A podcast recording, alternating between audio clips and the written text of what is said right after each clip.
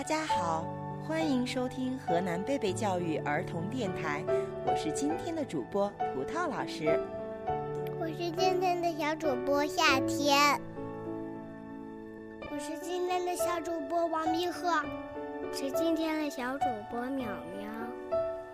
葡萄老师，我们是要给小朋友们分享故事吗？是啊。分享什么故事呢？分享什么故事呢？你们猜一猜，一个喵喵叫，一个吱吱叫。我知道，我知道，是猫。不对，是老鼠。是猫和老鼠。你们太能干了，竟然猜出了故事的名字《猫和老鼠交朋友》。看来你们是想比试一下。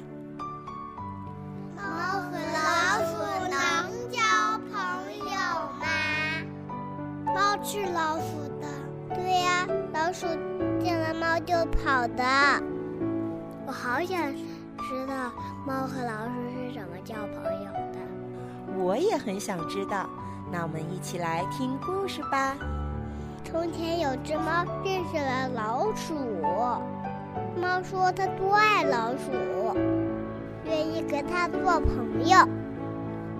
老鼠终于同意和它。住在一间屋子里，共同生活。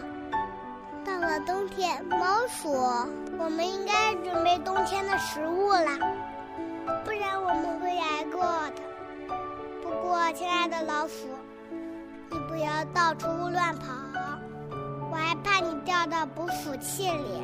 他们买了一罐猪油。但不知道把罐子放到哪里好，考虑了好久。猫说：“那就放到教堂里吧，谁也不敢去那里拿东西。我们把罐子弄到祭坛下面，都不要去动它。”罐子总算藏好了，但是没过多久，猫想吃猪油了。他对老鼠说：“亲爱的老鼠。”我想对你讲件事，我的表妹生了一个儿子，她要请我去做干爹。这只小熊猫，一身白绒毛，有褐色花斑，我得抱它去收喜礼。我今天去一下，也要把家里照看好。老鼠回答：“行行，去吧。可别忘了我，我挺喜欢喝一点红酒。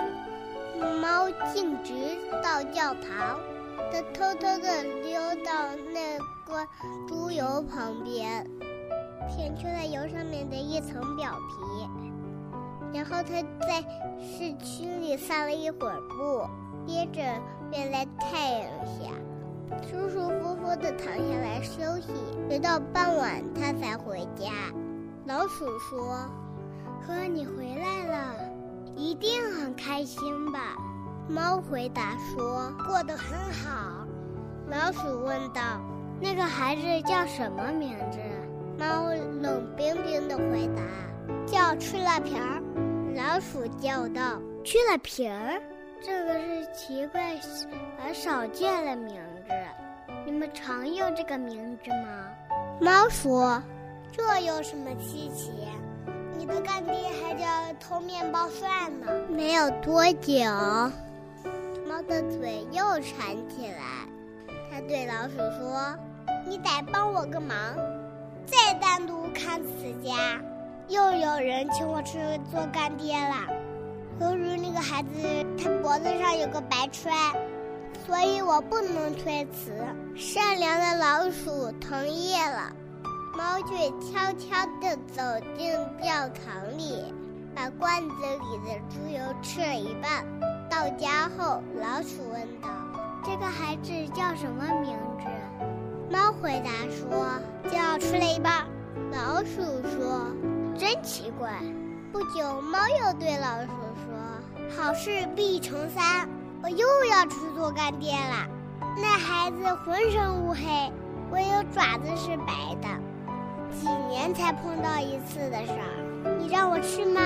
老鼠说：“去了皮儿去了一半儿，太让人费解了。猫说：“你呀，穿了深灰色外套，拖着长尾巴，整天待家里，整天待家里，心情自然会郁闷。”弄得很整洁。那只馋嘴猫却把一罐猪油吃光了，胀鼓鼓的回到家里。老鼠马上上前问第三个孩子的名字。猫说：“你肯定会喜欢的，它叫一扫光。”老鼠叫了起来：“一扫光，这是一个很难理解的名字。我在树上从来没有看过这样的名字，这是什么意思？”猫摇摇头，蜷起身体，躺下睡觉了。从此再也没有人请猫去做干爹。冬天到了，外面找不到一点吃的东西。老鼠想到他们的猪油，便说：“走吧，亲爱的猫，我们去吃蠢蠢的。那东西一定很好吃。”猫答道：“是的，一定是可人的口味。”就像你把舌头伸到窗外去，跟西北风的滋味一样。他们动身上路，到了那里，罐子尽管还在那里，但是早已空空的了。老鼠恍然大悟：“哎呀，现在我知道怎么回事了。你先是吃了皮儿，然后，然后吃了一半儿，以后就……”猫叫道：“你。给我住口！”再说一次，我就吃掉你！但是“一扫光”这个字，听到了可怜的老鼠嘴边，话刚一出口，猫就跳过去，一把抓住它，把它吞吃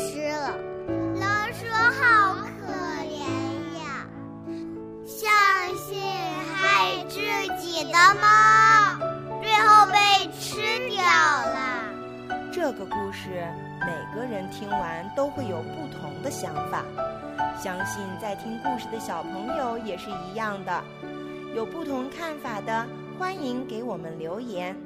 这里是河南贝贝教育儿童电台，我是今天的主播葡萄老师，我是今天的小主播王明鹤，我是今天的小主播淼淼，我是今天的小主播夏天，分享故事。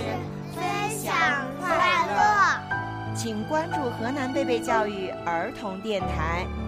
我们下。